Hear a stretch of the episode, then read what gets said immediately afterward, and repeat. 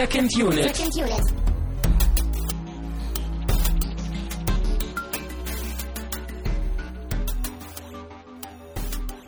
Herzlich willkommen zu einer neuen Ausgabe von Second Unit. Wir sind immer noch ein Podcast von Filmfreunden für Filmfreunde. Mein Name ist Christian Steiner und bei mir ist wie immer Tamine Mut. Hallo, hallo. Ja, schwer motiviert bist du? Ja, Gut. Abgehakt. Begrüßung. Alles klar. äh, es gibt Ergänzungen. Nicht zum letzten Film, sondern zum vorletzten Film zu Amazing Spider-Man. ja. Ja, wir haben ja eben gerade nochmal äh, ein Review geschaut zu The Amazing Spider-Man von Red Letter Media. Mhm. Was auch Und- verlinkt wird.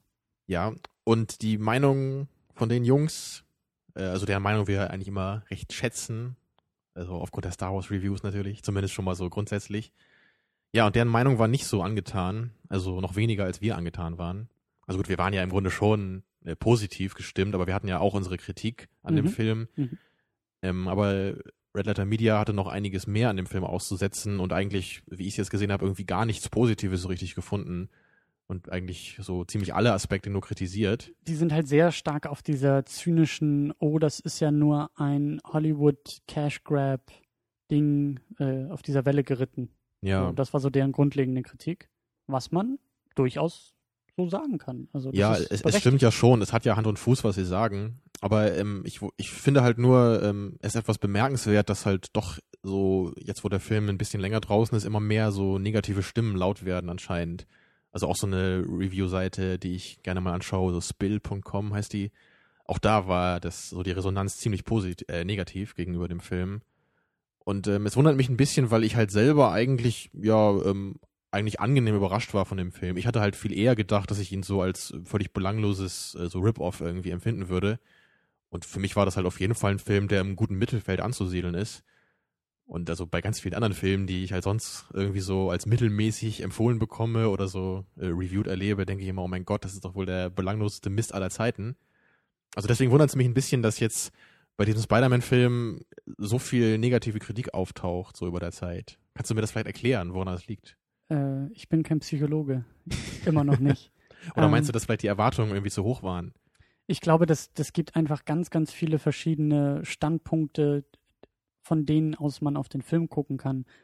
Ein, der eine Standpunkt ist eben dieses, äh, der Zynismus zu sagen, hey, so schnell schon wieder ein Reboot und äh, ne, man merkt, dass das Ding Geld einbringen muss und deshalb, und was die auch in dem Review kritisiert haben, so dieser, ja, dieser ganze Werbe, äh, dieses, dieses ganze Werbeding im Vorfeld von den Produzenten und natürlich ist es der beste Film aller Zeiten und wie man irgendwie Storytelling revolutioniert und bla bla bla. Das ist, das war ja, der aber Film das hört man Also, ja eigentlich immer, wenn man irgend so ein Interview liest davon. Eben, Ne? eben. Und äh, ich meine, damit habe ich mich auch überhaupt nicht auseinandergesetzt.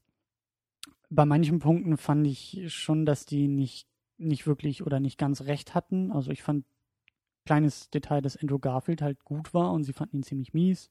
Also ich habe aber auch, ähm, ich habe dann noch, äh, hatte ich dir auch erzählt, den Slash Filmcast gehört, auch ein Filmpodcast, einen englischen, äh, die dann halt eben auch ähm, über Spider-Man was, was, was gemacht hatten und wohl irgendwie auch so angedeutet hatten, dass, äh, oder zumindest bemerkt hatten, dass in einem Trailer im Vorfeld auch ganz andere Plotpoints irgendwie angesprochen oder thematisiert wurden, dass besonders irgendwie die Beziehung zu seinen Eltern und auch irgendwie die Beziehung zu dieser ganzen, also von, von Peter Parker auch zum Lizard und die Entstehungsgeschichten, dass sie irgendwie viel mehr miteinander zu tun hätten und es gab dann ja auch irgendwie diesen Satz, ähm, ich weiß gar nicht, ob der auch im Film vorkam, aber im Trailer von wegen, do you think this was an accident?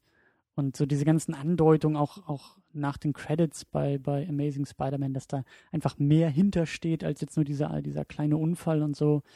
Ähm, das wurde halt so ein bisschen kritisiert, dass, da- oder, oder zumindest angemerkt, dass da im fertigen Film nicht viel von zu sehen war, dass vielleicht noch kurzfristige äh, äh, äh, äh, im Schneiderraum da noch kurzfristig was auf dem Boden gelandet ist, was eigentlich im Film Mhm. gehörte und deshalb vielleicht auch irgendwie problematisch dann im Film ist. Ja, das, so. das könnte durchaus sein, weil wir hatten ja beide auch so ein bisschen den Eindruck, dass halt diese ganze Sache, diese, dieser Subplot mit den Eltern irgendwie so ein bisschen wie so ein Fremdkörper wirkte in dem Film. Ja. Also vermutlich äh, war der einfach irgendwie von vornherein so als, als irgendwie deutlich zentraler ausgelegt und Gut wurde dann möglich. vielleicht im Nachhinein einfach nochmal runtergeschraubt, weil das vielleicht irgendwie bei den Test-Screenings irgendwie auf schlechte, schlechte Stimmen oder so gestoßen ist. Ja. Könnte ja durchaus sein. Ich bin vor allen Dingen auch auf die, auf die Blu-ray von, von dem Film gespannt, ob es da irgendwie, ein, weiß ich nicht, halbe Stunde längere Variante noch gibt oder ob Der da Super Amazing Spider-Man. ja, die Ultimate Amazing Spider-Man, ob da irgendwie noch was, was kommt oder nicht. Aber also ich stehe immer noch zu meiner ursprünglichen Meinung, dass äh, der Film, wie gesagt, Stärken und Schwächen hat und einfach im Vergleich zu den Raimi-Filmen andere Stärken und andere Schwächen. Ja. Ich finde ihn jetzt aber nicht viel schlechter insgesamt als das, was Raimi gemacht hat. Ja, also da klinke ich mich auf jeden Fall ein. Ich kann nicht so ganz verstehen, wieso da jetzt doch so von einigen Seiten ziemlich auf dem Film runter äh, rumgehackt wird. Also die Sachen, die halt kritisiert werden, sind halt meistens richtig, aber die kann man einfach bei nahezu allen Filmen kritisieren. Also was halt so ans, ums Marketing geht und wie der Film verkauft wird als das größte aller Zeiten. Und- Klar, das ist er einfach nicht, aber er ist trotzdem ein solider, unterhaltender Blockbuster, wie das die anderen Spider-Man-Filme auch waren. Das würde ich auch sagen. Gut, vielleicht haben ja mittlerweile mehr Leute auch den Film im Kino gesehen. Aber trotzdem spoilern wir nicht weiter irgendwie dazu. Sondern wir kommen langsam mal zu den Getränken für diese Woche. Ja, ja, wir haben ja heute Catch 44 geguckt. Genau. Einen interessanten Film, der mir nicht bekannt war, den du ja auch äh, von einem Kumpel empfohlen bekommen hattest. Mhm. Und ja, dann erzähl uns doch mal, wie du auf unsere heutige Getränkwahl äh, gekommen bist. Ja, das war nicht leicht. Ich stand wirklich zehn Minuten oder eine Viertelstunde im Getränkemarkt, weil ich wusste, also wir versuchen ja immer die Getränke ein bisschen zum Film passend auszuwählen. Und ich wusste ja auch nicht viel von dem Film. Also ich wusste, dass Bruce Willis mitspielt und ja, mehr eigentlich auch nicht, dass der Film ziemlich neu ist und äh, umstritten halt. Genau, war. also Bruce Willis schon mal auf Bier runtergefehlt hat. Genau. Also ich habe mir auch gedacht, so Bruce Willis ist ja irgendwie vergleichbar mit einem guten Bier. So, man weiß irgendwie, was man hat. Es ist Qualität und ja, es macht auf eine gewisse Art und Weise satt und zufrieden. Richtig. Und dafür muss man nicht jetzt der große intellektuelle Koster für sein, sondern Genau. ne, das Genau. ist für jedermann durchaus genießbar. Exakt. Bruce Willis, ja. Und die Frage war jetzt eben im Vorfeld bei diesem Film, die ich mir auch gestellt habe, ist, ist, ja, kommt Bruce Willis überhaupt in diesem Film zur Geltung? Oder ist, spielt er mehr einen zahnlosen Tiger, der irgendwie im Käfig gehalten wird und gar nicht irgendwie rauskommen darf und irgendwie zeigen darf, was er kann? Und dann habe ich das irgendwie versucht auf Getränke zu übertragen und bin bei alkoholfreiem Bier gelandet. Brillant, Christian. Und Brillant. wie jetzt im Nachhinein, finde ich, sich feststellt, funktioniert das auf einer anderen Ebene noch viel besser. Nämlich die Frage, das so wurde mir der Film ja auch so ein bisschen verkauft, ja, das erinnert ein bisschen an Tarantino, dieser Film. mhm. Und die Frage ist jetzt auch, denke ich mal, die im, im, äh, in der Diskussion nämlich auch auf den Tisch kommt, so, äh, ist das nur eine schlechte Kopie von Tarantino? Ist Ja. das, kommt es überhaupt an das Original heran? Genau. Oder können wir gleich beim Getränk sagen, hm, das erinnert irgendwie an Bier. Genau, Ja, ich ohne, ohne es jemals zu erreichen. Ja, ich habe noch mal. nie alkoholfreies Bier getrunken, deswegen Ich auch nicht. bin ich gespannt, was mich jetzt erwartet. Ja, wir haben hier vor uns stehen das äh, Warsteine alkoholfrei. Ich habe auch noch nie Warsteine getrunken. Hm, ich Willst auch du- nicht bewusst. Willst du die Getränke mal aufmachen Ich nebenbei? kann das machen. Hervorragend. Ja. Was gibt's dazu zu sagen, außer dass es halt alkoholfreies Bier ist? Bitteschön. Vielen Dank. Ähm, ja. Erfrischend isotonisch steht drauf. Schauen wir mal und stoßen mal an. Prost. Ja, auf Bruce, den zahnlosen Tiger. Und auf Tarantino. Mhm. Was sagst du? Ja, es schmeckt schon nach Bier. Das kann ich sagen. Oh ja. Mhm. Aber es hat eine leicht andere Note, so vor allem im Nachgeschmack. Ich weiß aber nicht genau, wie ich das umschreiben sollte. Also ich bin erstmal positiv überrascht. Das schmeckt tatsächlich nach Bier. Es ist Bier. Es gibt keinen, finde ich, großen geschmacklichen Unterschied jetzt im Vorfeld raus zu schmecken. Ja. Ich glaube, ich hätte vermutet, dass es noch mehr nach Malzbier schmeckt. Hm, Tut's aber eigentlich nicht so, oder? Ich weiß nicht, ich habe Malzbier auch nicht. Ich weiß gar nicht, ob ich überhaupt mal Malzbier oder vor Jahrhunderten mal getrunken habe. Ach so. Ich gar Malzbier trinke so. ich sehr gerne. Da schmeckt Mhm. auch so das Billige von Penny ganz gut, finde ich. Ja, ja, wie kann man das beschreiben? Ja. Es ist schon, schon Bier, ja, es ist ein bisschen, natürlich ein bisschen leichter, weil es eben keinen Alkohol hat. Hm. Ich finde das Ja. voll in Ordnung. Ich, ja, würdest du sagen, es ist gleichwertig wie normales Bier? Ja, im Großen und Ganzen schon. Also ich kann es jetzt eben nicht mit normalem Warsteiner vergleichen, aber ähm, also ich finde es jetzt nicht, es, es ist nicht das Gleiche, Aber ich finde es jetzt auch nicht in irgendeiner Form weniger oder, oder schlechter Mhm. oder so. Also, Also es ich ist glaube, wenn eine ich gute Alternative, finde ich. ja, wahrscheinlich hast du recht. Ich glaube, wenn ich es mit einem Wort beschreiben müsste, würde ich einfach sagen, es ist mild. Hm? Es ist einfach milder als normales Bier. Und finde ich ähm, auch durchaus okay, irgendwie so nach dem Sport oder sowas. Wenn du dir Mhm. nicht unbedingt irgendwie den dicken Alkohol irgendwie reindrücken willst oder solltest, dann ist es okay. Ja. Also, wie es es draufsteht, erfrischend ist es auf jeden Fall. Ja, eine kleine positive Überraschung also. Anders Ja. als der Film. Ja, eigentlich passt das jetzt nicht mehr so ganz zu dem, zu dem Film, ne? Ah, Es ja. ist eine positive Überraschung und äh, ja, Catch 44, ohne das Fazit vorwegzunehmen. Hm. Erstmal müssen wir ein bisschen was zu dem Film, glaube ich, selber erzählen. Ja. Ja. Äh, ich habe mich nicht so sonderlich darauf vorbereitet. Ich kann nur sagen, dass Bruce Willis mitspielt. Forrest Whitaker spielt auch mit, den wir Mhm. aus solchen Filmen kennen wie Battlefield Earth, Klar. aber immer noch aus Phone Booth. Richtig. Und, kennst du ihn noch irgendwoher? Er hat auch mal äh, in Ghost Dog mitgespielt. An den kann ich mich aber kaum noch erinnern. Soll aber ziemlich gut sein. Es geht da um so einen amerikanischen Typen, der so nach dem Weg der Samurai lebt. Oha. Ist äh, ziemlich merkwürdiger Film, glaube ich. Aber Hat Forrest Whitaker nicht auch einen Oscar bekommen? Oder zumindest nominiert? das kann sogar sein. Er hat Das ja eine ganze mal- Menge gespielt über die Jahre. Das müsste ich mal rausfinden, äh, wenn ich den Artikel hier zu diesem Podcast online stelle. Aber ja, ähm, ich habe wie gesagt jetzt nicht irgendwie nachgeguckt. Ich glaube, der Regisseur ist auf jeden Fall auch der, der Drehbuchautor. Mhm. Äh, könnte Aber ich kein sonst auch noch bekannter Name, höchstwahrscheinlich. Ne? Also ist mir jetzt nicht ins Gesicht gesprungen, als ich ihn gesehen habe. Ja, und die drei Mädels, die kennt man auch nicht so richtig, oder? Die Blonde kennt man aus Watchmen. Da hat sie ja die Freundin von Dr. Manhattan gespielt. Mhm. Silk Spectre, glaube ich. Das hätte ich jetzt nicht mehr gewusst. Und ich kenne sie noch aus dem Film Happy Thank You More, Please. Aha. Was auch eher so ein Indie-Film und vor allen Dingen für Serienfans, weil jemand das gemacht hat, der bei How I Met Your Mother die Hauptrolle spielt. Der hat da das Drehbuch zugeschrieben, die Hauptrolle gespielt, Regie geführt, so ein bisschen so sein, sein Mhm. äh, Herzblut da reingesteckt, aber Logischerweise für mich absolut unbekannt. ist auch nichts, finde Ja. ich, was wir hier in diesem Podcast gucken sollten, weil der Film eher ein bisschen enttäuschend war und eigentlich, naja, gerade du als Nicht-Seriengucker hast da noch weniger irgendwie Mhm. glaube ich. Ja. Aber daher kenne ich sie noch. Und ja, sonst gibt es da eigentlich, ja, Bruce Willis hatten wir ja schon erwähnt. Ja, sonst sonst gibt es keine richtig Großartiges. bekannten Gesichter. Nö. Ja, Bruce Willis und Forrest Whitaker stechen da auf jeden Fall deutlich heraus, so aus dem Cast. Ja. Auch wobei- was so äh, die schauspielerischen Leistungen jetzt mal angeht, würde ich sagen. Mhm. Ich würde eigentlich, also die beiden haben für mich äh, solide gespielt und Forrest Whitaker sogar sogar ähm, besser als erwartet, hätte ich mal gesagt. Also Mhm. er hat doch sehr viel aus seiner eigentlich recht einfach gestrickten Rolle gemacht, würde ich sagen. Ja, Bruce Willis, ähm, wie du am Anfang schon schön gesagt hattest, er hat halt nicht so richtig hier ähm, die Chance irgendwie zu glänzen, weil er halt auch kaum Screentime ha äh, Time hat. Ja, und deswegen seine Rolle einfach nicht sonderlich äh, zentral irgendwie ist. Worum geht's denn eigentlich? In dem Film, ja. Ja. Tja, also ich würde schon sagen, dass der Film irgendwie so eine Art Road-Movie ist. In gewisser Weise. Weil, weil er ja auch zum recht großen Teil auf der Straße spielt. Mhm. Es ist natürlich auch ein Gangsterfilm, ganz klar. Also erstmal, genau, Gangster, es geht ja um die, um die drei Hauptpersonen, würde ich fast sagen. Ich glaube, es sind zumindest zwei davon Geschwister.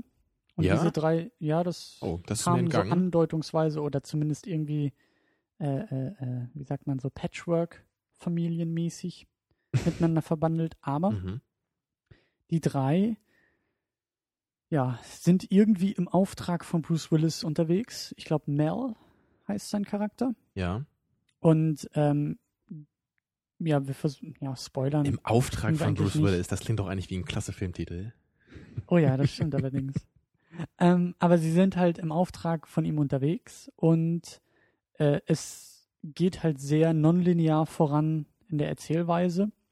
Ja, sie, also sie sollen eine, eine Übergabe äh, Genau. durchziehen. Und das erfährt man auch alles erst sehr Stück Genau. für Stück. Also ganz einfach Geld gegen Drogen an irgendeinem Genau. Ort. Das ich würde sagen, Job. wir spoilern auch einfach drauf los, oder? Ja, also, ich denke auch. Dicke Spoilerwarnung und äh, wir haben ja immer noch gesagt, der Film, also es ist kein Kinofilm und bei Kinofilmen machen wir die Ausnahmen, ansonsten. Ja, den Film kennt ja eh niemand und wenn dann überhaupt nur durch uns jetzt. Mhm.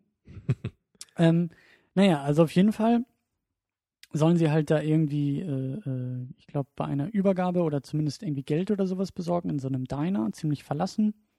Und äh, man erfährt so auch im Laufe der Zeit, dass die halt irgendwie bei, bei Mel im Misskredit stehen, stehen, weil sie Mhm. halt irgendwie den letzten Auftrag vermasselt haben. Ja, den man allerdings nie sieht. Also sie reden nur darüber, dass da Genau. mal irgendwas schiefgelaufen ist. Man weiß auch nicht was. Genau, Wird und, nur so im, angedeutet. Und, und, und im Laufe der Geschichte erfährt man dann auch so ein bisschen, wie halt äh, die, die Tess, die Blondine, wie sie halt irgendwie zu Mel äh, in Mhm. Kontakt kam und, und äh, man erfährt auch, wie denn diese Übergabe vonstatten geht und wie es zu dieser Übergabe so ein bisschen kam, so die Vorgeschichte, so Stück für Stück. Ja, alles halt so in Zeitsprungform. Genau, und eigentlich ist diese Übergabe dann so das äh, Ausschlaggebende und so das zentrale Ding. Genau, Ja. so das große Event, auf das eigentlich so die Geschichte so hinläuft. Genau, genau. Und ja, das sind erstmal so mehr oder weniger die Grundlagen. Wie gesagt, unser Vorverständnis, wir wussten eigentlich nichts von dem Film. Gar nichts. Außer Richtig. eben Bruce Willis und ist so ein bisschen wie Tarantino. Ja, ich habe halt bei IMDb einmal kurz geschaut und äh, die Bewertungen waren, glaube ich, 4, Komma irgendwas da. Ja. Was ja schon mal äh, für IMDb-Verhältnisse unterirdisch ist, weil da ja eigentlich jeder mittelmäßige Kram sonst zumindest irgendwie noch 6, 7 Punkte bekommt. Ja. Tja, und das dann gerade bei einem Film, wo auch noch Bruce Willis mitspielt, war schon mal verwunderlich.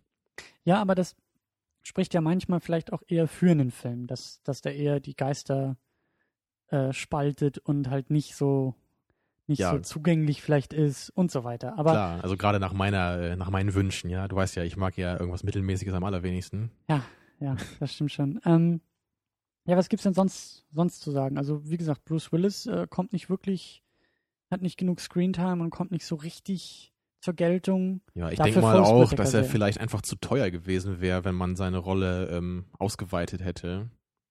Meinst du, das könnte ein Grund gewesen sein? Sehr gut möglich. Der Film schien, schien eher äh, Low Budget und Mhm. auch so ein bisschen Independent zu Oder, sein. oder andersrum gesagt, äh, nur weil diese Rolle äh, so klein war, war es überhaupt möglich, Bruce Willis in dieser Rolle zu besetzen, denke Mhm, ich mal. Mhm, mhm. Und es war auch durchaus interessant, ihn so als, als ja, Drogenboss irgendwie, der auch sehr, ja, exzentrisch ein bisschen und ja, sehr. und auch irgendwie abgewrackt aussieht. ja, ne? genau. ähm, das war schon ganz okay. Und Forrest Whitaker, der eigentlich bis zum Schluss äh, verschiedenste Rollen gespielt hat, verschiedenste Charakterzüge, ständig irgendwie äh, gewechselt ist mit jeder Uniform, die er sich angezogen hat.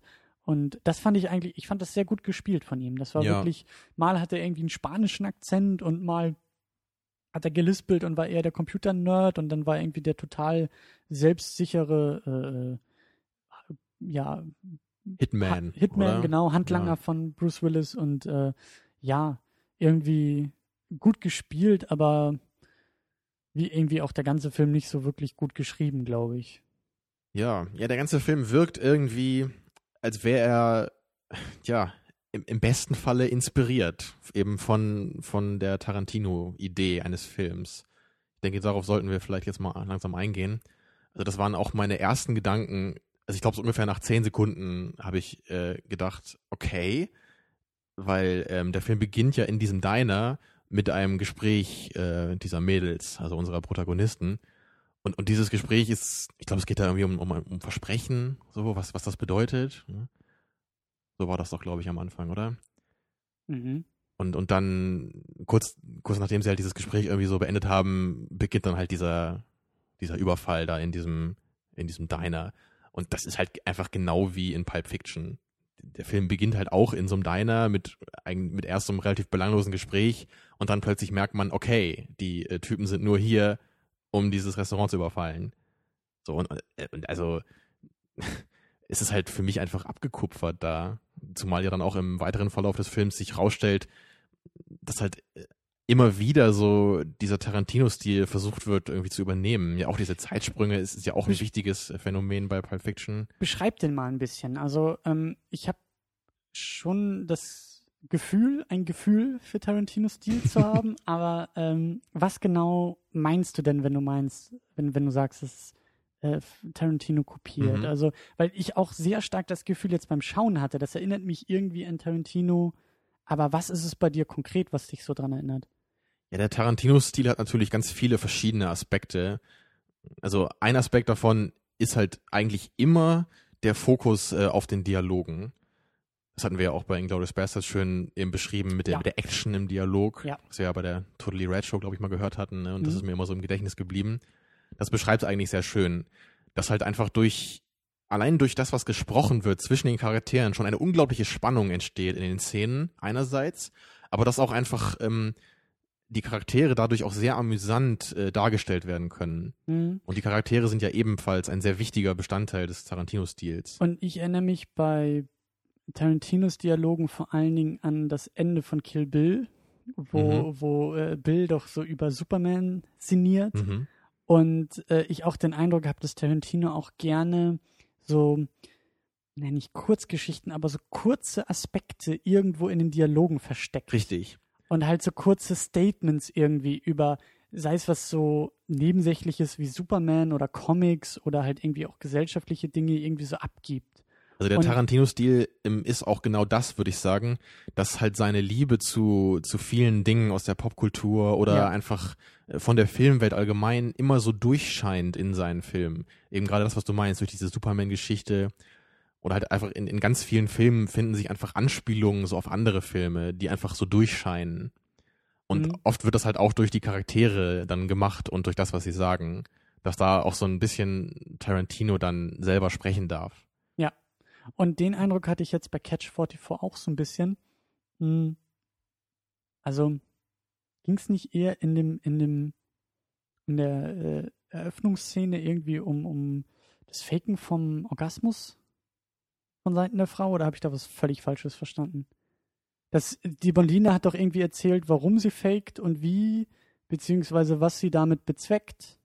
Ja, irgendwie sowas. Aber war das nicht irgendwie, dass man dann irgendwie verspricht, das nicht mehr zu tun oder so? Ir irgendwie sowas. Also, ja, es hatte irgendwie dann damit zu tun. Aber, aber genau in dem Moment, also der Film hat gerade erst angefangen und da habe ich mich halt echt eher so ein bisschen mit dem Holzhammer an Tarantino erinnert. Genau so etwas, gen so, so, weißt du, so diese ganze Szene, dieser ganze Dialog zwischen diesen drei Frauen hat Mhm. überhaupt nichts mit der Szene zu tun, überhaupt nichts Richtig. mit dem Fortgang der Geschichte, sondern ist halt einfach nur so ein, so ein, ja, so ein Nebenaspekt, der halt so eingeschoben wird. Nämlich genauso eigentlich wie, wie, wie bei Kill Bill oder halt auch mit Sicherheit bei anderen Tarantino-Filmen, aber das äh, ist mir halt nur so im Gedächtnis geblieben, dass halt irgendwie das, und das schien mir jetzt bei Catch 44 so, so, so gewollt irgendwie. So diese Richtig. gewollte Assoziation, guck mal, wir machen das so, wie Tarantino das machen würde. Aber Mhm. bei, bei ihm habe ich irgendwie das Gefühl, das ist nicht einfach nur, nur so da, nicht nur zufällig da, sondern irgendwie. Ja, es, es ist ein schmaler Grad. Also ich bin halt äh, ein ziemlicher Tarantino-Fan. Ähm, war es eigentlich ähm, Anfang, vom Anfang an gar nicht so sehr. Also ich war jetzt nie so, äh, dass ich sagte, oh mein Gott, was ist der Mist, was er da macht. Aber am Anfang war ich eher so, ja, das, was er macht, das gefällt mir. Aber so im Laufe der Jahre bin ich äh, ziemlich zu einem Fan geworden und muss inzwischen auch sagen, dass er einfach mein Lieblingsregisseur ist. Ähm, aber zu diesen Dialogen. Bei Pulp Fiction gibt's halt äh, viele Beispiele für diese Dialoge, die im Grunde nicht richtig was mit dem Film zu tun haben. Also es gibt ja diese ganz berühmte Szene, wo sich da die beiden Hauptcharaktere über irgendwelche Burgergrößen unterhalten Mhm. oder über Fußmassagen, also über solche Dinge. Ähm, und äh, ich weiß halt nicht, ob man das ähm, Pulp Fiction genauso vorwerfen könnte, wie man es jetzt dem vorliegenden Film äh, vorwerfen könnte. Ich habe ihn ja leider immer, immer, immer, immer noch nicht gesehen. Ach ja, stimmt, das habe ich ganz vergessen. Ja, Oh. das wird aber auch irgendwann noch nachgeholt im Mhm. Laufe dieses Podcast-Projektes. Also ich denke halt schon, dass das auch so ein Grund ist, wa- was halt viele Leute einfach nicht an Tarantino schätzen, dass sie halt irgendwie meinen, meinen, das wäre halt auch da selber schon so, so pseudo-intellektuell oder Mhm. pseudo-künstlerisch und dass es im Grunde einfach nur Unsinn wäre. Aber man kann einfach nicht leugnen, dass, ähm, äh, egal was es ist, wenn man das dann nochmal abkupfert, dass es dadurch dann einfach, äh, einfach an äh, Wert verliert. Also diese, diese, dieses Abkupfer-Argument, da kommen wir vielleicht später noch drauf, drauf zurück. Das möchte ich noch ein bisschen hinten anstellen. Die Frage, ob der Film einfach nur abkupfert oder, oder was auch immer. Aber ich finde auch bei den Dialogen, ähm, ich hatte auch einfach so das Gefühl jetzt bei Catch 44, dass manche Dialoge irgendwie auch so gar nicht funktioniert haben oder halt auch sehr, also es wurde auch sehr viel geflucht, was überhaupt kein Problem für mich ist. Aber ich hatte bei manchen so Szenenwechsel, Dialogen, Sätzen irgendwie den Eindruck, dass außer den Flüchen nichts dahinter war irgendwie. Das ist halt einfach nur so nach dem Motto, oh, wenn ich jetzt doch das, wenn ich jetzt das dritte Fuck hintereinander aufs Papier schreibe im Drehbuch, dann sieht das cool hintereinander aus. Aber im Mhm. Film ist das einfach, ver, ver, verpufft das irgendwie. Da ist kein, da ist nichts. Es gab allerdings einen Moment, den ich richtig cool fand, wo sie halt bei so einem, bei so einem, bei so einem Fluch, bei so einem Fuck, halt richtig schön mit der Kamera in dem Moment an Forrest Whitaker so rangezoomt sind. So ein ganz kleines Stück, was halt so dieses, diesen Moment halt noch mehr betont hat. Glücklicherweise nicht immer gemacht, weil sonst wäre das ein ständiges Ran- und Rauszoomen. Aber ähm, das nur so als kleine Notiz. Also der Film ist nicht nur schlecht und macht nicht nur Dinge, Dinge falsch oder so. Aber ja, insgesamt die Dialoge hm, schwierig und und ja. Also, also ein Aspekt, würde ich sagen, der halt die Tarantino-Dialoge einfach auch äh, prinzipiell schon mal relativ gut macht, ist, dass sie eigentlich fast immer von sehr guten Schauspielern durchgeführt werden. Weil Tarantino nun mal das äh, Budget hat, sich halt irgendwie immer Samuel L. Jackson oder sonst wen zu besorgen. Und äh, bei ihm ist es halt so, da, da kannst du ihm ja schon, was du willst, in den Mund legen. Das wird zumindest mal irgendwie ganz cool klingen hm, durch seine schauspielerischen Fähigkeiten. Ähm, und das ist jetzt einfach hier nicht der Fall. Also man kann ja nicht einfach sich irgendeine Diskussion über irgendwas rausnehmen und das dann den Charakteren in den Mund legen, wenn das überhaupt keinen Aspekt auf irgendwie äh, Charakterverdeutlichung oder Story-Weiterführung hat. Also ganz so einfach ist es einfach nicht. hm. Aber so war es hier irgendwie immer gemacht, fand ich. Ja. Hm. Stimmt schon. Ich hatte auch ein bisschen Probleme mit den, mit diesen drei äh, Hauptfiguren, also mit Tess, Dawn und die dritte kriegen wir jetzt auch nicht mehr zusammen. Das Mädel mit der mit den deutschen Flaggen auf den Schultern. Genau. Keine Ahnung, wie sie Ich hieß. weiß es auch nicht mehr. Ähm, ich hatte echt so ein bisschen Schwierigkeiten. Also es geht ja dann um diese Übergabe in diesem Diner, die dann ja schon gleich zu Beginn eher äh, zu scheitern droht, weil sie irgendwie den, den Kontaktmenschen verpasst haben und dann auf die Idee kommen, das Diner zu überfallen. Und wie sie sich dabei anstellen, Mhm. fand ich irgendwie ein bisschen, ein bisschen schwierig und ein bisschen unglaubwürdig, weil es stellt sich dann ja dann irgendwie im Laufe der Zeit heraus, dass zumindest diese Test das schon seit zwei Jahren macht und dafür halt einfach echt extrem unklug sich dabei anstellt. Ja, einfach So Waffen insgesamt. raus und brüllen. So. Waffen raus und brüllen und sobald halt irgendwie sie, irgendwo was passiert, also die erste wird irgendwie angeschossen und alle gucken zur ersten, sodass die zweite angeschossen wird, weil keiner mehr irgendwie den Laden im, im, äh, im Blick hat und die ganzen Gäste, die drumherum sitzen und es wirkte alles auf mich ein wenig, vielleicht gehörte das zu den Charakteren, dass gerade die Tess, die nachher übrig bleibt, ähm, ja durchaus beeindruckt und mitgenommen und geschockt von diesen ganzen Erlebnissen um sie herum ist. Sie, ist- sie ist jetzt nicht irgendwie äh, Uma Thurman in Kill Bill, die, die eiskalte Killerin oder so.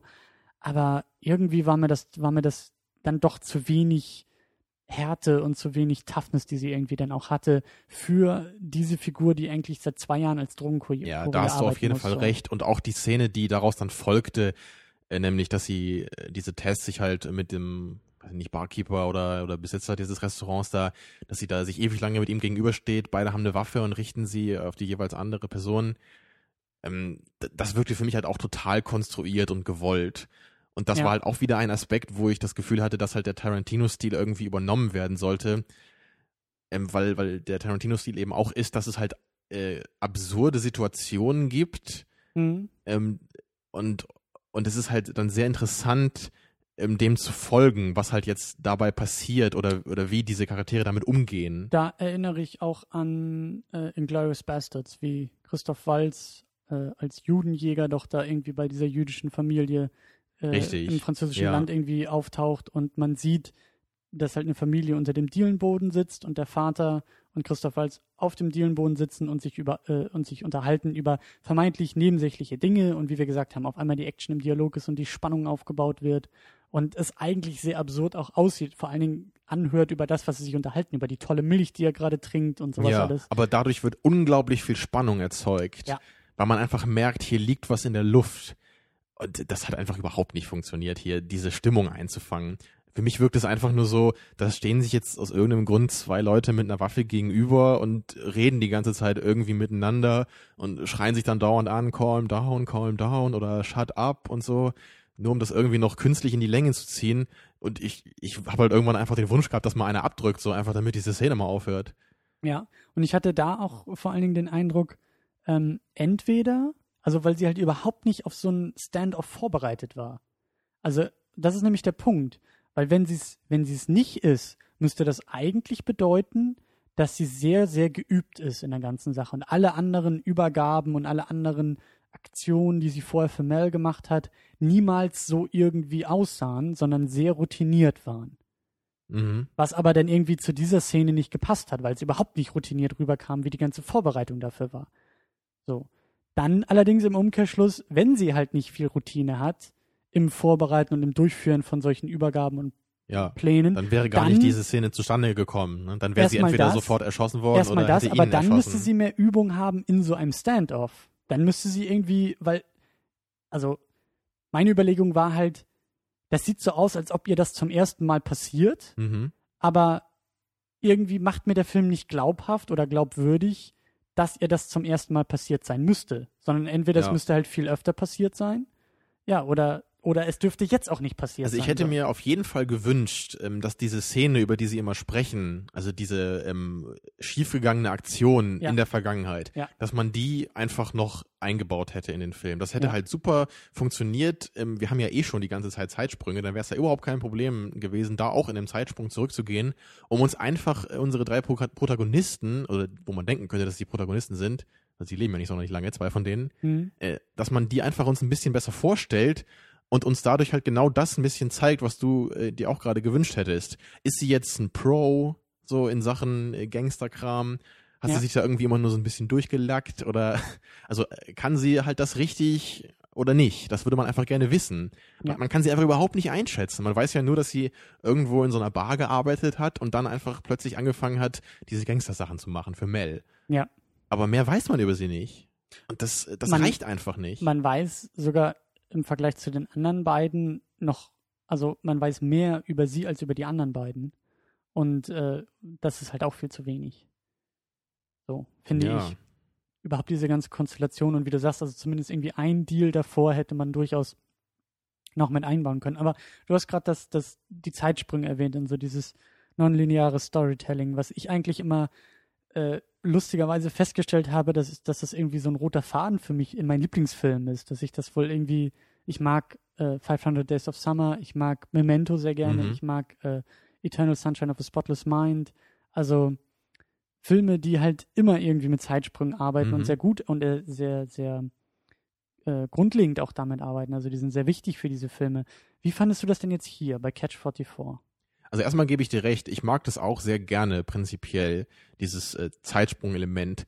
Das ist eigentlich sehr gut dazu geeignet, äh, prinzipiell schon mal so ähm, ein bisschen mehr Spannung zu erzeugen, die ganze Geschichte so ein bisschen zu verschleiern und uns ähm, dann an geeigneten Punkten auch immer die geeigneten Informationen dann preiszugeben.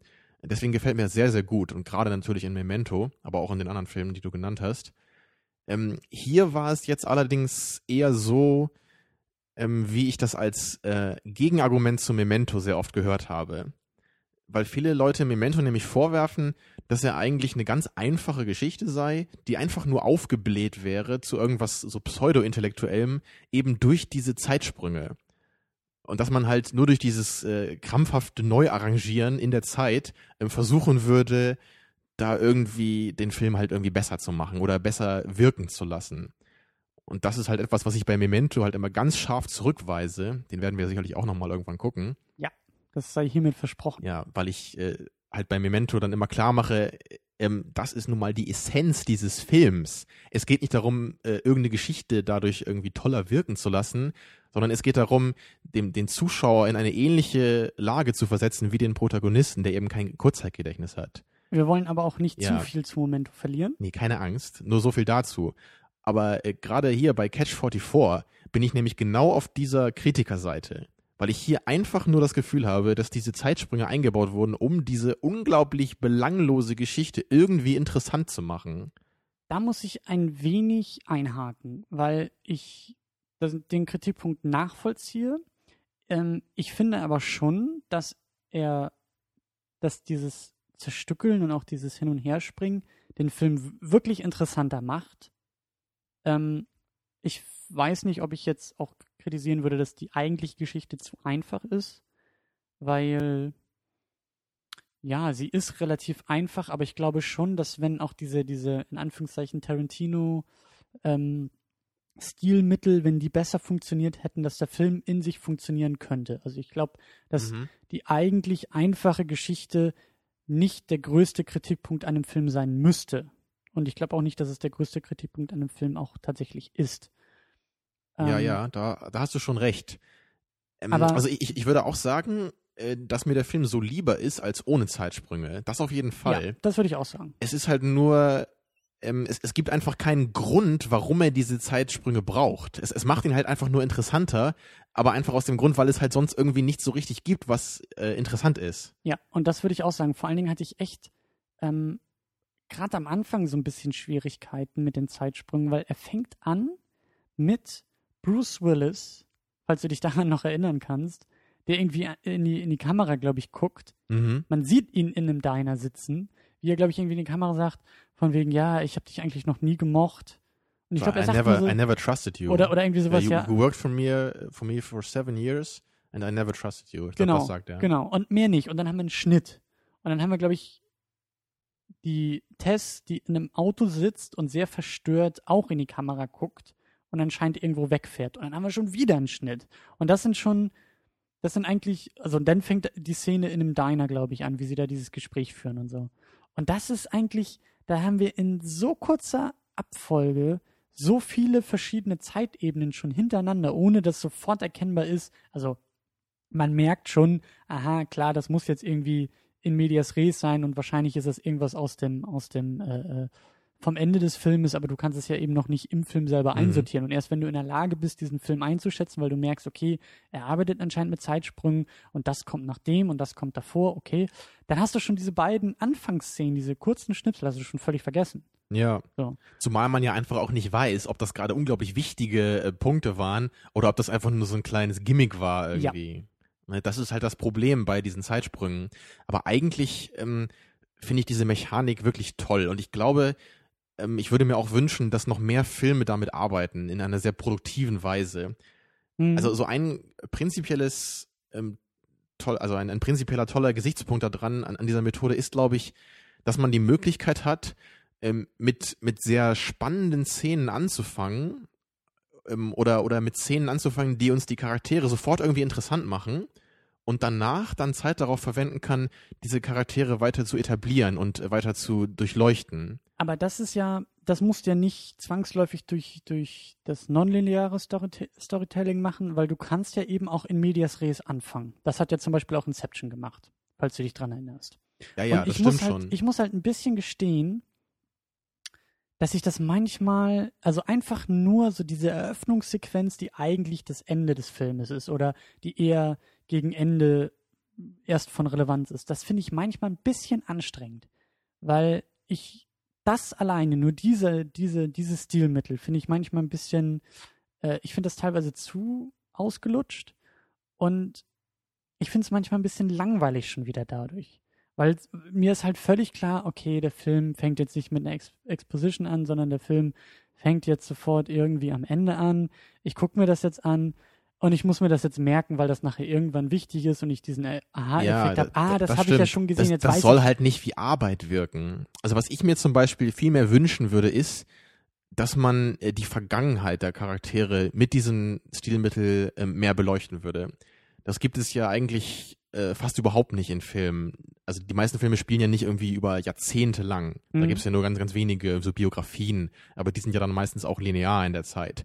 Und ich würde mir, glaube ich, mal wünschen, dass es einen, einen Film gibt, der diese Zeitsprünge nutzt, um wirklich einfach verschiedene interessante Ereignisse aus der Vergangenheit dann äh, benutzt, um, um halt unseren Charakter in ein neues Licht zu setzen, um, um ihm halt dann noch neue äh, Facetten zu verleihen, die wir vielleicht auch gar nicht erwartet hätten oder so. Also da muss ich sagen, ähm, also ich habe mal gelesen, dass Flashbacks eigentlich eher ein No-Go sein sollen im, im Drehbuchschreiben. Ähm, aber da muss ich ein bisschen auf Lost verweisen, so problematisch wie die Serie war. Und du kennst die leider nicht, weil du kein, keine Serien guckst. Aber bei Lost hat, haben sie es ähnlich gemacht. Also klar, Serie hat viel größere, einen viel größeren Luxus, sich in Charaktere einzuarbeiten und so weiter. Aber da wurden halt auch Charaktere vorgestellt und erst im Laufe, glaube ich, auch der ersten Staffel gab es, also gerade sie sind ja auf dieser Insel gestrandet und haben auf einmal ein völlig neues soziales Gefüge, was sich irgendwie ergibt. Und erst im Laufe der ersten Staffel und auch der nächsten Folgen und Staffeln gibt es halt so diese Flashbacks, die uns zeigen, woher kommen die Leute. Und auf einmal merkst du, dass eine der Hauptcharaktere, also eine, eine weibliche Figur, die halt eher so ein bisschen auch schon fast so eine Art Mutterrolle da auf der Insel einnimmt, eigentlich eine kriminelle Vorgeschichte hat und eigentlich überführt mhm. in Handschellen in diesem Flugzeug saß. Und da äh, fand ich das und auch bei, bei vielen anderen äh, Figuren fand ich das sehr eindrucksvoll, genauso wie du gesagt hast, dass du eigentlich erstmal mit, mit Aspekten der Charakteren anfängst und dann im Laufe der Erzählung immer mehr auf die Vorgeschichte irgendwie eingehst und erst mhm. dadurch immer mehr erfährst, wer sie eigentlich tatsächlich genau sind. Genau das würde ich mir wünschen bei manchen Filmen. Kennst du denn irgendeinen Film, der das so macht? Ich, mir fällt da so spontan eigentlich eigentlich keine, also außer Eternal Sunshine of the Spotless Mind, der Also der, der arbeitet ja auch wirklich in brillanter Weise mit diesem, mit diesem. Den äh, wir auch noch gucken müssen. ja, mal wieder. Mhm. Also er, er, arbeitet ja wirklich brillant mit dieser Zeitsprungmethode und das kann man ja leider auch nicht weiter erläutern, jetzt ohne den Film zu spoilern. Mhm. Aber das, das ist halt so nach Memento auf jeden Fall das Beispiel, wo es am besten funktioniert hat, würde ich sagen. Aber ich stimme dir auch zu. Ich bin grundsätzlich ja, wie gesagt, auch ein großer Fan davon und ich stimme dir dazu, dass Filme einfach insgesamt, ohne das jetzt auf, auf Zeitsprünge oder, oder auf, auf was auch immer, auf Flashbacks oder so runterzubrechen, aber dass Filme viel kreativer irgendwie mit dem Erzählfluss einfach mal umgehen müssen. Ja. Und glücklicherweise wir uns nicht die Gedanken dazu machen, wie sie es machen sollten, sondern dass halt die Drehbuchautoren dieser Welt. Ja, genau. Wir sagen nur, so wie es jetzt ist, ist irgendwie blöd, macht das mal irgendwie anders. So, genau, jetzt ist der Erzählsack bei euch und jetzt äh, seid ihr dran. Genau. ähm, Bevor wir aber noch zu dieser, zu dieser Tarantino-Diskussion kommen, ähm, wollte ich noch äh, so ein, zwei positive oder negative Punkte anmerken. Ich fand den Film Catch 44 recht stimmungsvoll. Also mhm. das hat er wirklich geschafft, auch was ja vielleicht tatsächlich irgendwie auch von Tarantino kommt, aber so manche Kameraeinstellungen und manche, also der, der Film an sich war auch sehr ruhig, wie er sich Zeit gelassen hat, manchmal in den Szenen noch zu verweilen, anstatt sofort wegzuschneiden oder, oder einfach nur die Gesichter der Charaktere hin und her zu schneiden, sondern auch manchmal eher so ein, so ein ja, die ganze Szene erstmal einzufangen und, und so ein bisschen auch ein Gefühl von Zeit und Ort zu entwickeln oder eher Ort, weil Zeit ein bisschen problematisch durch Zeitsprünge. ja. Aber auf jeden Fall für den Ort zu entwickeln. Und das fand ich schon recht gut gemacht. Ja, da hast du schon recht. Die Stimmung war ganz gut getroffen. Das äh, kam äh, bei mir auch ähm, auch sehr gut durch die Musik äh, noch zur Geltung. Das, äh, der Film spielt ja so im Süden der USA, das hat man ja auch äh, hin und wieder immer gehört, so an den, an den Dialekten. Ja. Und da kam ja auch so ein bisschen diese Musik aus dieser Richtung. Mhm. Und auch so diese, diese Hitze, war es auch so diese, diese heiße Nacht, war das ja so die ganze Zeit eigentlich. Mhm. Also das war schon ganz gut eingefangen, da hast du recht. Allerdings ähm, reicht das halt einfach meiner Meinung nach nicht dann aus, um irgendwie dann trotzdem so richtig äh, dabei zu bleiben. Weil nur weil die Stimmung schön ist, ähm, ist halt immer, ist halt immer sehr nett, aber es reicht halt nicht, äh, um die Geschichte irgendwie besser zu machen oder die Plattendialoge so auszugleichen. Das stimmt schon. Das war mir auch ähm, zu Beginn sehr positiv aufgefallen. Also das ist halt mhm. sehr wichtig, äh, finde ich, wie so ein Film anfängt und wie er dich halt in dieses ganze Setting reinzieht oder reinziehen will. Das hat er, das hat er teilweise geschafft. Also das, wie gesagt, Probleme hatten wir woanders und wie du gesagt hast, äh, bei den Dialogen und so. Und ich finde, dass im Umkehrschluss der Film allerdings so in dieser, in dieser äh, Schlüsselszene in dem Diner dann echt auseinanderfällt. Also das, was du ja auch mhm. gesagt hast, wie, wie, wie Tess dann irgendwie diesem Billy oder wie er hieß, dem, dem äh, Diner-Besitzer oder auch irgendwie ein Handlanger von Mel äh, gegenübersteht mit den Waffen, jeder hat eine Waffe in der Hand und dann kommt eben noch Forrest Whitaker dazu, äh, bei dem man ja, ja glaube ich, bis zum Schluss gar nicht mehr weiß, wie er heißt. Ronnie, glaube ich. Ich glaube doch, Ronnie heißt er, ja. War das ein richtiger Name? Who knows? ja, ähm, gut. Aber wie sie dann auf einmal zu dritt sind und das war schon echt sehr, sehr anstrengend. Also in, diese, ja. in dieser Szene, wo eigentlich alles drauf hinausläuft, fand ich, ist der Film echt auseinandergefallen. Also das hat ja auch so lange gedauert, bis diese Szene äh, mal aufgelöst wurde, dann durch diese letzte, also für mich fast erlösende Schießerei also ich glaube eine Viertelstunde oder so war das ungefähr, unterbrochen von, von Zeitsprüngen, vielleicht, vielleicht sogar noch mehr, wo sie einfach nur geredet und geredet haben und zwischendurch immer wieder dieses Calm down und Shut up, was ich dann einfach nur noch nervig fand. Also das wirkte für mich so, mir fällt nichts Besseres ein, was die Leute jetzt gerade sagen könnten. Ja, also vor allen Dingen ist diese Szene ja wirklich wichtig, um einfach alle Erzählstränge ineinander zu weben. Ja. So, um einfach zu, das ist, das ist der Schlüsselmoment, wo Tess merkt, okay, dieser ganze Auftrag war nur, von Mel war nur ein Setup. Es ging die ganze Zeit darum, dass wir alle drei Mädels das Lokal nicht lebend verlassen. Dann erfährst du, dass Ronnie eigentlich irgendwie in Tess verliebt ist und irgendwie sich Hoffnung gemacht hat und sie eigentlich beschützen will. Was halt auch einfach total irre ist. Äh, Das muss man einfach mal sagen dazu. Völlig klar, aber, also sie haben aber sich irgendwie einmal gesehen und also für mich ist auch das wieder so eine, so eine Vermutung, dass das auch so irgendwie an, an Tarantino angelehnt sein Ja. soll, eben äh, weil Forrest Whitaker anscheinend einfach so ein völlig irrer Charakter ist, Ja. äh, so ihn, ihn spielt, der halt sich äh, einmal, äh, er, er sieht dieses Mädel einmal in diesem Stripclub verliebt sich halt sofort in sie und ist halt zwei Jahre dann irgendwie dafür zuständig, sie irgendwie zu beschützen, ohne, sie das, ohne dass sie das weiß. Und dann, dann, also dann gibt er noch am Ende, dann nimmt er so eine Blume aus seiner Tasche und, und äh, fragt sie, ob sie ihn heiraten will. Wo ich so dachte, was? ja, ja, ja, ja. Also, Genau also jetzt das ist alles- es einfach nur all over the place. Genau, und diese Szene ist halt so wichtig für den Film. Wenn die nicht funktioniert, funktioniert der ganze Film nicht. Ja, das fällt dann alles wie ein Kartenhaus in sich zusammen. Ja. Genau, und das tat es auch. Also da waren viele gute Ideen und auch, das meine ich dann auch so, so, so, was- das kann ich dann irgendwie zu, zu, zu der Figur von Tess nicht einordnen. Warum kommt sie nicht in die Puschen in dem Moment? Warum drückt sie nicht ab? Traut sie sich nicht? Warum hat sie denn überhaupt diesen Job? Warum hat sie zwei Jahre in diesem Job ausgehalten, wenn sie es nicht schafft, sich in so einem Moment auch selbst zu Mhm. behaupten? Und das war halt irgendwie, ja, irgendwie, also das, das war so dieses Stichwort von zu gewollt. Ja. So, da hast du echt gemerkt, dass einfach die, die Fähigkeiten vom, vom Drehbuchautor und Regisseur wohl irgendwie nicht ausgereicht haben, um eigentlich dieses äh, ambitionierte Vorhaben der verschiedenen Erzählzeiten und, und Ebenen und wer betrügt hier wen und wer weiß von wem was und was erfährt man jetzt erst und so weiter. Das hat alles, das hätte ineinander organisch in, in, ineinander weben müssen und das, das hat nicht funktioniert. Wie du sagst, das Ja. Kartenhaus, was zusammenfällt. Im Grunde wirkt der Film auf mich so ein bisschen so wie ein, ein Projekt von einem äh, Filmstudenten, der ein totaler äh, Tarantino-Fan ist, aber einfach noch nicht so richtig die Klasse und die Erfahrung hat, Ja. um sowas irgendwie äh, durchzuziehen. Aber da kommen wir auch zu der, zu der abschließenden Frage. Was ist überhaupt, ja, was ist, also haben wir gesagt, was ist so dieser Tarantino-Stil, aber ist das, ist das etwas, was man, was man, wovon man sich inspirieren lassen kann? Oder was man als Regisseur oder Drehbuchautor einfach zwangsläufig immer nur kopieren kann? Tja, das ist wirklich eine ganz schwierige Frage und da wüsste ich jetzt auch gar nicht, wie ich mich da spontan so richtig zu äh, positionieren kann. Ähm, also was halt definitiv der Fall war oder noch ist, so in den 2000er Jahren, dass es ganz viele Filme gab, die sich wirklich mehr oder weniger an Pulp Fiction bedient haben oder einfach auch äh, viel zu ähnlich aufgezogen waren. Also es gibt ja diese Guy Ritchie-Filme, von denen ich halt Snatch zum Beispiel gesehen habe. Das, der war einfach viel zu nah an, an Pulp Fiction dran für mich. Der, der war trotzdem ganz gut, aber der, der war irgendwie gar nichts Neues und nichts Innovatives. Es war immer diese, diese recht komplizierte Gangstergeschichte mit ganz vielen irgendwie äh, absurden Charakteren, die dann irgendwie zusammenkommen. Ähm, aber, aber es war nicht so, es war nicht dieses Brillante, dieses Neue dabei, was Pulp Fiction halt hatte und, und was äh, den Film einfach zu einem Meisterwerk gemacht hat. Und ja auch so Filme wie Lucky Number 11, den fand ich noch, noch ziemlich gut. Aber auch der war äh, so von dieser Mechanik her wieder so ähnlich äh, da- daran angelehnt.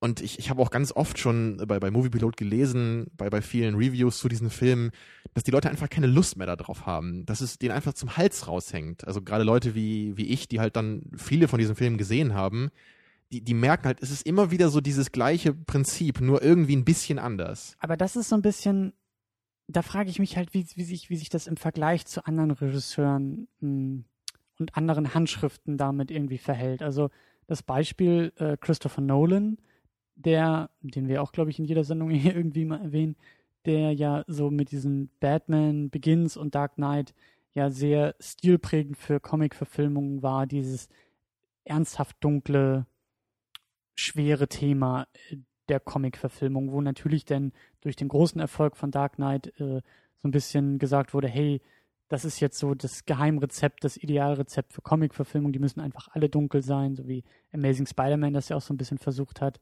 Ähm, da würde ich halt sagen, so, das ist etwas, das ist nicht unbedingt eine Kopie von Nolan, sondern da hat Nolan einfach nur ein, ein, eine Formel entdeckt, die irgendwie so allgemeingültig sein kann, nicht immer zu, zu jedem Comic passt, aber Allgemeingültigkeit besitzt, sodass wenn andere Regisseure oder andere Projekte das übernehmen, dass ich finde nicht zwangsläufig das einfach ein, ein, eine schamlose Kopie ist, sondern da kann Ja. man, finde ich, schon von Inspiration sprechen. Es ist halt ein schmaler Grad, glaube ich, an Aber dem. fallen, fallen, fallen ja sonst andere Regisseure ein? Also ich würde jetzt zum Beispiel Fincher sagen, den wir auch öfter erwähnt haben, wo sich so langsam irgendwie so ein Gefühl entwickelt, bei mir auch, was so sein Stil ausmacht.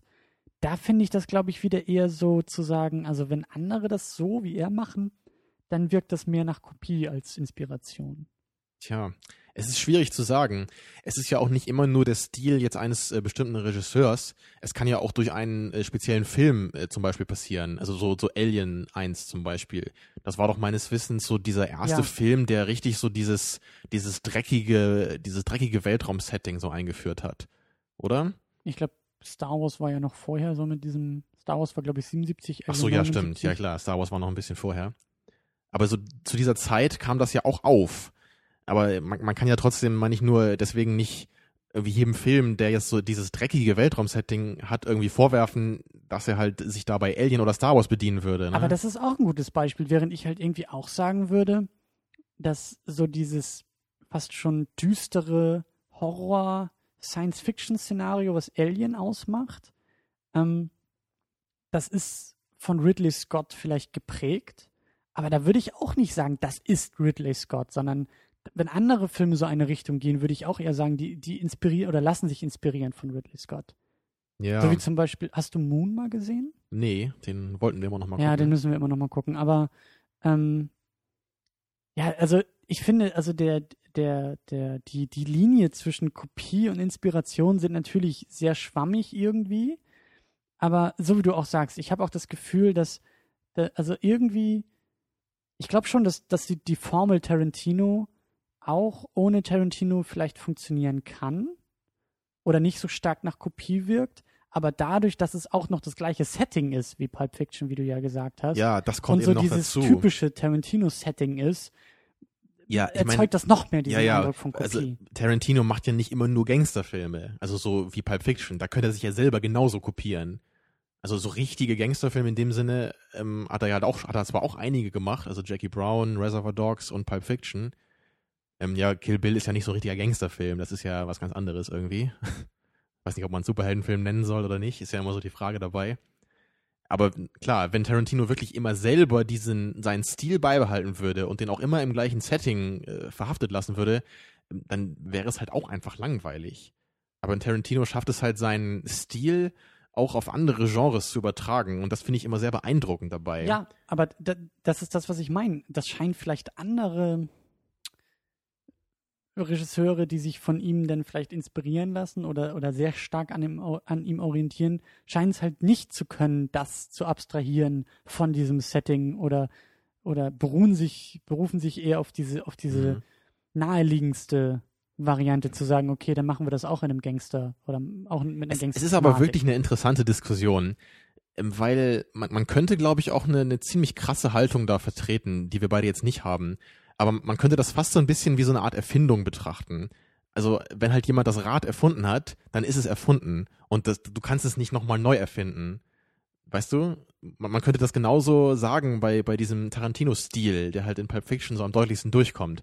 Man könnte, glaube ich, sagen, das ist nun mal einfach Tarantinos Erfindung und jeder, der sich daran bedient, muss halt äh, zwangsläufig das irgendwie abkupfern. Dazu habe ich eine andere Meinung von Originalität, weil ich nicht der Meinung bin, dass, also auch Tarantino lässt sich inspirieren. Auch das, was Tarantino macht, ist nicht 100% aus seinem, aus seinem abgeschlossenen, abgeschotteten Mhm. Raum entstanden und nur aus seinem Geist, sondern jeder Mensch ist, wenn er kreativ ist, äh, ein verweist auf andere Ja. Dinge und auf Einflüsse und selbst Star Wars hat das ja auch so berühmt gemacht und das ist nicht das Problem, dass ich jetzt irgendwie ähm, äh, der Meinung wäre, es gäbe irgendwie so etwas wie 100% Original und, und Originalität oder so. Aber es ist halt echt manchmal schwierig dann so diese Grenze auszumachen von, ja, von Hommage oder Inspiration und blanker Kopie. Also zum Beispiel ähm, den Film Love, den wir geguckt haben. Mhm. Und äh, der, der vielleicht nicht ganz so bekannt ist, aber auch schöner Indie-Film meiner Meinung nach. Und 2001 Odyssey im Weltall. Die, Ja. Also Love hat sich halt echt, also man kann schon fast sagen, das ist eine Kopie von, von 2001. Wobei ich eben auch, also da, da, da ist die Grenze halt sehr, sehr dünn. Wobei ich die Stärken bei Love eher in der Ausführung sehe, weil es eben eher ein Independent-Film ist, der sagt, okay, wir konzentrieren uns nicht so sehr auf die Geschichte, sondern eher, wie wir sie erzählen und wie wir sie zeigen. Und da sehe ich die großen Stärken bei Love. Aber ja, also das ist halt auch so ein Beispiel von, das geht eher in Abkupfern oder in Kopieren und äh, Also ich, ich glaube, ich Während bin da noch ein Moon- bisschen, bisschen äh, kritischer als du. Okay, aber sag nochmal. Äh, ja, zu während, Moon? während, während Moon, ähm, ich habe ihn auch schon länger nicht mehr gesehen, aber bei Moon würde ich, würde ich eher sagen, das ist, das lässt sich von 2001 inspirieren, weil es halt eben nicht, nicht zu sehr sich auf den Plot von 2001 orientiert, sondern einfach Ideen und Stimmung und Assoziationen und Gefühle ähm, übernimmt von 2001 oder, oder wieder hervorholt, die man auch bei 2001 hatte. Und das meine ich vielleicht auch mit Ridley Scott und seinem äh, Alien-Horror-Szenario, was man vielleicht auch in anderen Science-Fiction-Filmen findet, ohne dabei so, vielleicht bei Pitch Black, um jetzt mal irgendwas zu nennen, was, was mir spontan einfällt, was ähnliche Assoziationen hervorruft, aber nicht so by the numbers ist, so nach dem Motto, und dann dies, das haben wir schon gesehen, und dann das, das haben wir schon gesehen, Ja. und dann diese Szene, die wir schon kennen. Ich, ähm, ich würde allerdings schon sagen, jetzt gerade, wo ich drüber nachgedacht habe, also ich, ich glaube, ich habe da eine bisschen kritischere Haltung noch. Mhm. Ähm, einfach, wenn ich mal drüber nachdenke, äh, was so meine Lieblingsfilme sind, und das sind eigentlich fast immer welche, die halt zum ersten Mal diese, diese Mechanik irgendwie so richtig eingeführt haben. Es sind halt nie diese Filme, die du jetzt eher so nennst, ähm, die sich halt irgendwie so daran bedient haben, auch wenn sie es halt nicht direkt abkupfern. Aber ich habe halt nie so das Gefühl, dass daraus ein Meisterwerk werden kann. Weißt du, was ich meine? Also, me- meine Lieblingsfilme sind halt diese, diese Filme wie, wie Star Wars 1 halt, oder wie Memento, oder wie Pulp Fiction. Das sind meistens so Filme, die, die halt da so ganz revolutionär mit so einer Materie umgehen. Und, und diese ganzen Filme, die sich irgendwie dann so ähnlich, die das versuchen so ähnlich zu machen, sind einfach immer nur schlechter als das Original dann in dem Fall. Also wie, wie könnte man, wie könnte man sich an Naja, Memento haben- bedienen, so als Beispiel, Ja, sie haben, Und sie haben auf jeden nicht Fall schlechter werden? Sie haben auf jeden Fall nicht, also diese, diese, diese anderen Filme, haben, die sich orientieren, haben auf jeden Fall nicht diesen Bonus von zumindest vermeintlicher Originalität. Also dieser, dieser, dieses, dieser Aha-Effekt, so dieses, ähm, wie jeder Film beim ersten Mal. Du hast das Gefühl, wenn du diese, diese äh, äh, Inspiration oder was auch immer dir anguckst, dass du das schon mal gesehen hast, als ob du den, das Original das zweite Mal gucken würdest, irgendwie, oder?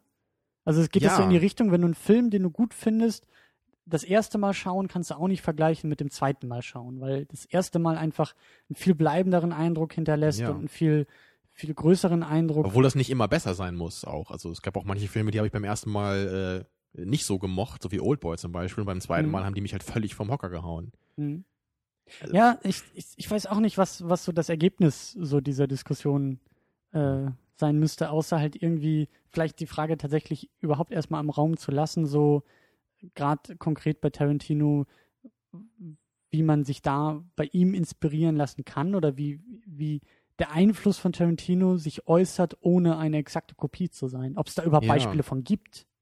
Vielleicht ist der Tarantino-Stil einfach auch so prägnant, ähm, dass es schwierig ist, äh, halt nicht wie, wie so ein Rip-Off zu wirken. Weil halt jeder sofort automatisch an Tarantino denkt, weißt du? Ich- weil, er, ich- weil er so markant ist einfach. Ich glaube schon, ich, ich glaube, dass das vielleicht auch das Geheimnis eher die Herangehensweise von Tarantino ist. Also eher auf so einer Metaebene oder drei Schritte zurückzugehen und zu sagen, dieses Popkulturelle zum Beispiel, was, was bei Tarantino rauskommt, was sich denn eben in, in Dialogen äußert oder in Szenen äußert, wie eben bei Kill Bill Mhm. oder wie du sagst, bei am Anfang von, von Pulp Fiction oder wenn sie über die Burger äh, diskutieren, wo man sagt, okay, das ist jetzt, das ist jetzt nicht das Konkrete zu Genau. kopieren, sondern einfach nur eine Idee und die dann irgendwie anders zu transformieren. Genau das und ist es. Anders zu, und, zu und bei dem, bei dem. Catch 44 wurde halt äh, dann nicht weit genug gedacht so. Es wurde halt äh, dann, also es, es wirkt zumindest so, als wurde darauf geschaut, ähm, okay, hier wurde ein Dialog irgendwie eingesetzt, der nicht so richtig was mit dem mit der, mit der Handlung zu tun hat. Also Ja. machen wir das jetzt hier auch so. Ja. Aber so einfach funktioniert es eben nicht. Also ich finde, als Fazit, um langsam auch zum Ende zu kommen, äh, was du gesagt hast, finde ich das sehr, sehr treffend, als ob es ein Studentenprojekt von äh, Tarantino-Fans einfach sei. Geschrieben sei und irgendwie auch inszeniert sei. Und Mhm. so wirkt der Film auf mich. Also insgesamt die Frage, ist es eine Empfehlung oder nicht? Also Daumen hoch oder Daumen runter, was würdest du sagen? Puh. Ich denke schon, dass ich sagen muss, Daumen runter. Also der Daumen geht jetzt nicht völlig in den Keller, das war nicht absoluter Schund oder so. Aber der Film hat mich nicht sonderlich interessiert. Er hatte nur ein paar kleine Momente, die ganz nett waren und wie gesagt, die Stimmung war ganz gut. Hm? Aber so alles in allem ähm, hat der Film einfach nicht genug irgendwie, nicht genug Fleisch so. Ja, ich würde, ich weiß nicht, ob ich mich zu einem Daumen nach unten traue, aber ja, es wäre eher der einfache Ausweg, wenn ich sage, der Daumen in die Mitte. Aber so, so, wenn ich mich echt entscheiden müsste, ich glaube, ich würde auch eher sagen, also die Frage, wem empfiehlt man diesen Film? Das ist halt echt schwierig, weil, so wie du sagst, bevor man sich mit dem auseinandersetzt, sollte man, also so wie ich, halt erstmal Pulp Fiction auch gucken. Ja. Also es gibt wichtigere Dinge oder wichtigere Filme. Und selbst dann so Filme wie, stehen. wie Snatch oder Lucky Number 11, die sind dann einfach noch, noch besser ausgeführt, haben ein größeres Budget gehabt, sind einfach ausgereifter in den, an den kleinen Tendenzen. Andererseits für wirkliche Hardcore-Tarantino-Fans könnte ich den durchaus empfehlen, um, um auch einfach mal zu sagen, so kann man es auch machen, ohne vielleicht dabei an die an das Original oder an die Brillanz Ich meine, vielleicht könnte man auch einfach sagen, äh, für Fans von diesem nonlinearen Storytelling könnte das einfach schon eine Wahl sein, eben weil es da einfach nicht so eine große Auswahl an Filmen gibt. Und, und ähm, einfach auch als Beispiel vielleicht, um mal zu sehen, wie es halt nicht so gut funktionieren Ich wollte gerade sagen, ich glaube auch einfach für, für, also das fand ich jetzt auch gut, ihn geguckt zu haben, einfach um auch mal ein Beispiel von Ideen zu haben, die einfach nicht so ganz zünden oder nicht so ganz, ganz gut funktionieren. Also wenn, also für Filmfreunde, die wir hier immer beschwören, die vielleicht auch mal gewillt sind, sich Filme anzugucken, die halt einfach nicht perfekt sind oder auch einfach Dinge mal riskieren oder probieren und dabei auch scheitern. Mhm. Und das würde ich dem Film jetzt durchaus äh, äh, zugute sprechen, zu sagen, er versucht zumindest einiges, schafft das wenigste davon, aber ne? Da würde ich jetzt auch gerne nochmal ganz kurz ein ganz abschließendes Statement geben, weil du nämlich eben was sehr Schönes gesagt hattest, fand ich, nämlich gerade zu Tarantinos Leistung, dass man wirklich, wenn man halt versucht, was Neues zu machen, vielleicht dann sich äh, in der Weise an Tarantino orientiert, dass man einfach mal überlegt, ähm, so, was steckt eigentlich so hinter dem Medium Film oder wa- was kann man so an, an Genres vielleicht mal neu miteinander verbinden, weil das ist halt auch das, was Inglourious Bastards für mich halt so zu einem Meisterwerk macht. Eben, dass Tarantino halt dieses Nazi-Setting in, in der Weise neu verwendet, dass er es einmal so mit dem, mit dem Western in Verbindung bringt und halt gleichzeitig auch so sich überlegt, so wie hätte es auch ausgehen können. Also das ist ja auch irgendwie dann der Stil von ihm in einer ganz anderen Weise. Eben, dass er halt diese, dieses, dieses Gespür hat, was man noch so mit dem Film als Medium einfach machen kann. Und ich glaube, wenn überhaupt, also, oder, oder wenn für nichts anderes, dann sollte Tarantino immer dafür zumindest als Inspiration dienen. Man hört mein Kopfnicken nicht, aber ich, ja, ich stimme dir da voll und ganz zu und das ist auch eigentlich der Grund, warum ich so gespannt auf Django Unchained bin, weil ich Ja. unglaublich gerne einen Western von Tarantino einfach sehen will. Mhm. Das, äh, ja, und das ist auch ein gutes Fazit eigentlich zu dieser, nochmal zu dieser ganzen Tarantino-Diskussion, aber auch zu dem Film. Ähm, ja. Kommen wir langsam zu dem Film, den wir nächste Woche gucken wollen. Und Ja. zwar, Nächste Woche gucken wir den lang erwarteten The Dark Knight Rises. oh mein Gott, vier Jahre ist es her, dass Dark Knight im Kino lief und ich aus dem Kino gefallen bin und gesagt habe, unfassbar, was für ein großartiger Film das war. Und dann auch noch ein Comicfilm und ich war echt Mhm. im siebten Himmel, als ich das sah. Ja, ich war nicht so völlig begeistert wie du, aber klar, ich mochte den Film auch, wie anscheinend jeder, und ich mochte natürlich auch den Joker. Ja, Ja, und, Ähm, und äh, vorher haben wir uns noch was äh, kleines Besonderes ausgedacht, wie auch bei Spider-Man. Genau, wir werden ähm, Batman Returns gucken. Das Ja. ist der zweite Teil der, der Tim Burton-Reihe. Genau, mein? Lieblings-Batman-Film, Dein. Lieblings-Batman-Film, genau. Ähm, und danach gucken wir eben The Dark Knight, mein Lieblings-Batman-Film. Und äh, sind dann hoffentlich gut vorbereitet, um auch so ein bisschen äh, nicht nur die, die, also Nolans Batman-Ansatz vielleicht ein bisschen abzugrenzen von dem, was Burton macht, Mhm. aber hoffentlich auch gut genug auf äh, The Dark Knight Rises als Abschluss der ja, Dark Knight, Nolan, Batman-Trilogie. Mhm. Und äh, jetzt, wo ich so ein bisschen drüber nachdenke, steigt meine Vorfreude, glaube ich. Bis nächste Woche wird das, wird das unmöglich sein, überhaupt zu schlafen und überhaupt Oha, ja. zu leben und Ja, was die- anderes zu tun, als an diesen Film zu denken. Also die Joel Schumacher Batmans, die werden wir uns auch nochmal irgendwann zu Gemüte führen. Die was? Die was? Welche? Ich weiß gar nicht, wovon das. Ich verstehe nicht, was du meinst. Ja, oder vielleicht auch nicht.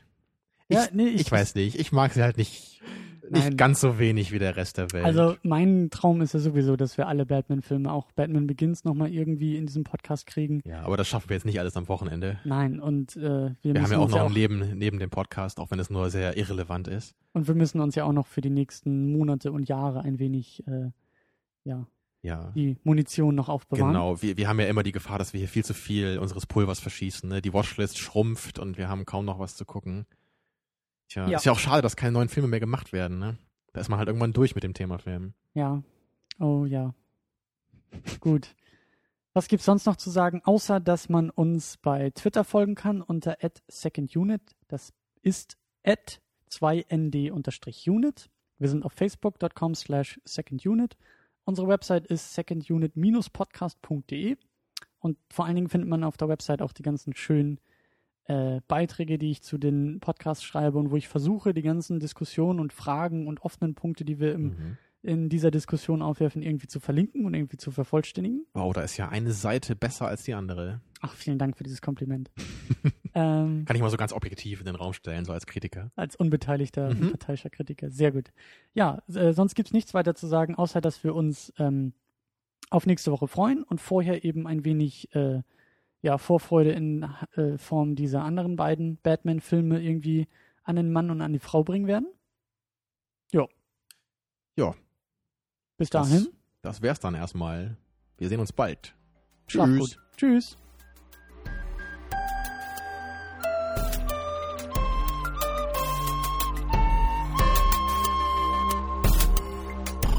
Second unit. Second unit.